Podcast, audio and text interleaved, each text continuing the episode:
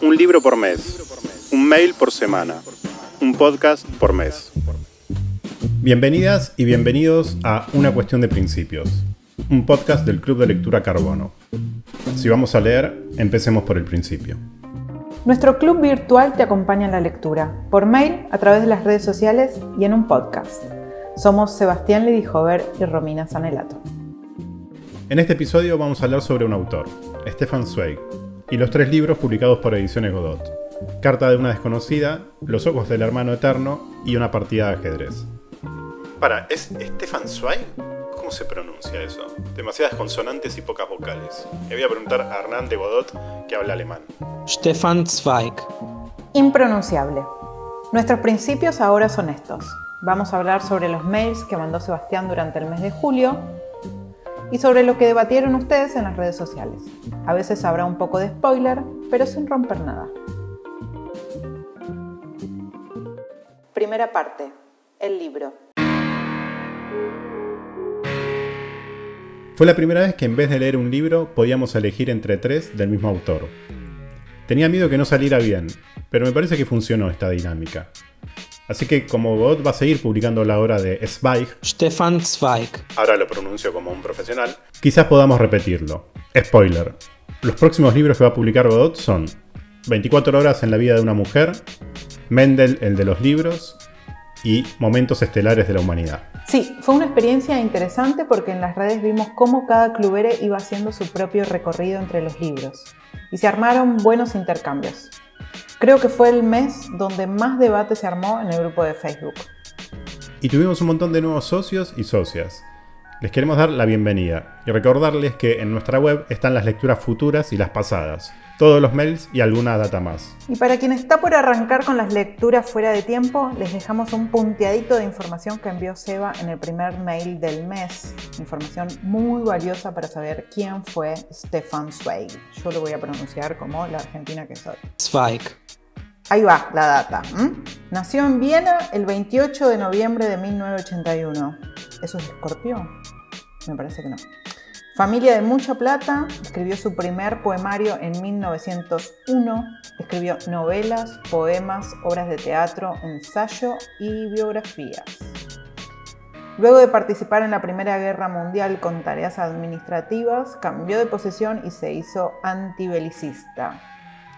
Dado su origen judío, con la llegada de Hitler tuvo que exiliarse y sus obras fueron prohibidas.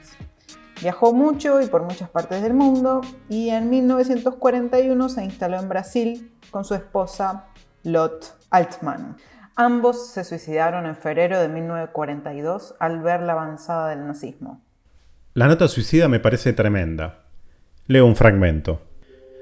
Pero para empezar todo de nuevo, un hombre de 60 años necesita poderes especiales, y mi propio poder se ha desgastado después de años de vagar sin asiento. Por eso prefiero terminar mi vida en el momento adecuado, justo, como un hombre para quien su trabajo cultural fue siempre la más pura de sus alegrías, y también su libertad personal, la más preciosa de las posesiones en este mundo. Dejo saludos para todos mis amigos. Quizás ellos vivan para ver el amanecer después de esta larga noche. Yo, más impaciente, me voy antes que ellos. Trabé un pelín en el medio, pero bueno, la es así. A mí me llama la atención alguien que empieza su propia autobiografía con esta línea. Jamás le atribuí tanta importancia a mi propia persona como para sentirme tentado de contarles la historia de mi vida a los demás. Pero lo hace, ¿no? O sea, escribe y escribe su propia biografía, ¿no? Y en esa biografía está también la historia de esa generación de escritores de comienzo del siglo XX que le pasaron todas porque cómo zafar si eras austríaco, judío, escritor, humanista y pacifista. Tenía un cartón lleno el pobre Zweig. Y me queda la sensación de que toda su vida hubiera sido su obra, ¿no? Incluso, incluso la nota suicida que leíste recién. Segunda parte, las lecturas.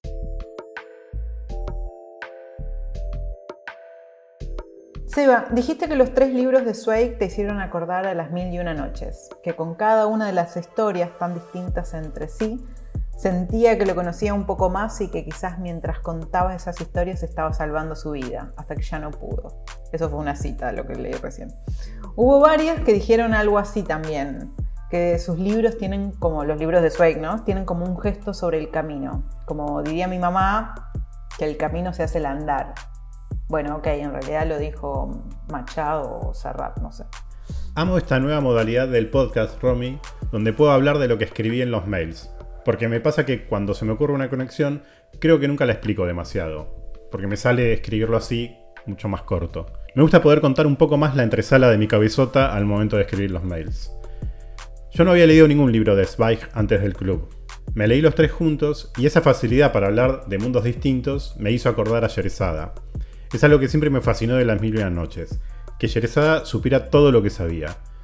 Cada saber de cada uno de los personajes, de todas las historias que se cuentan, estaban en la cabeza de ella misma.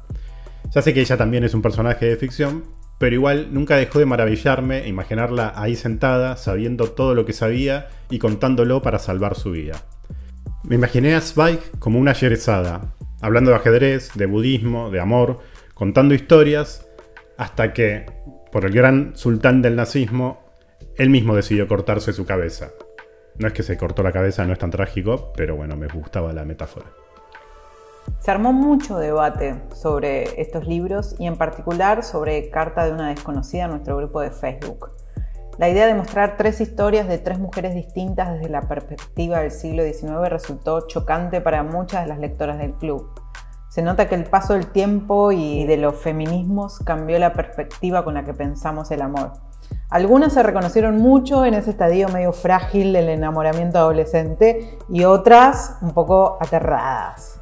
Me gustó mucho lo que dijo Noelia Flores, de que al exponer esas historias donde el protagonista donde la protagonista es violentada eh, o algo así, hay un gesto de reconocimiento a las situaciones injustas de esas relaciones así tan abusivas, ¿no?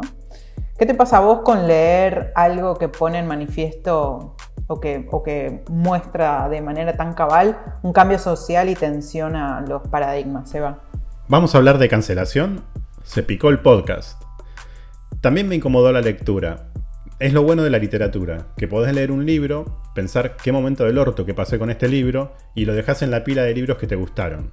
Una pila imaginaria, no es que tengo pilas de libros desparramados por mi casa.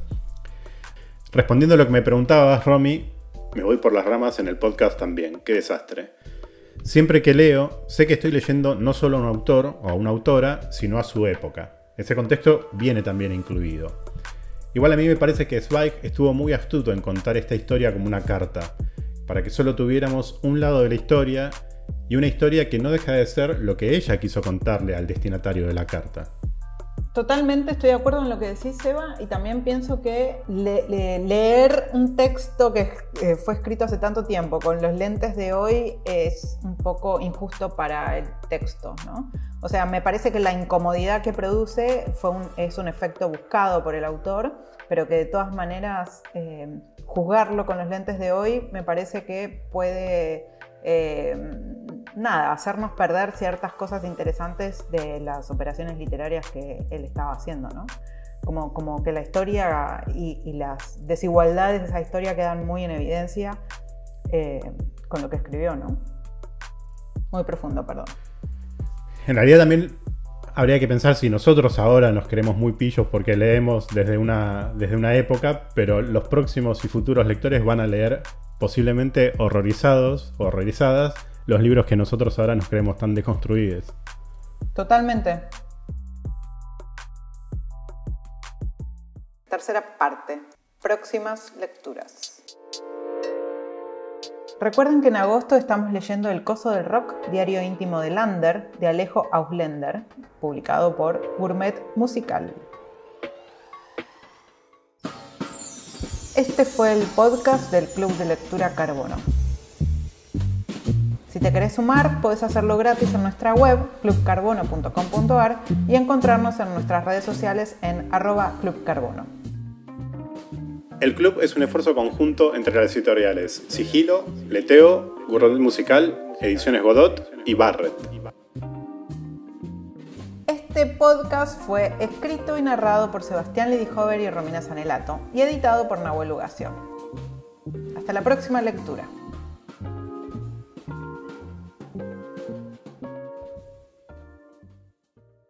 Hola, soy Nahuel, el editor del podcast, y nada, solamente para pedir disculpas algo por el estilo, porque entre que Seba se la pasó con los filtros que descubrió en la cámara, la webcam, que puede ponerse la cara de Shrek, un gato en la cabeza, no sé, un montón de cosas, y encima que Romy que se olvidó el micrófono, nada, este episodio fue muy difícil.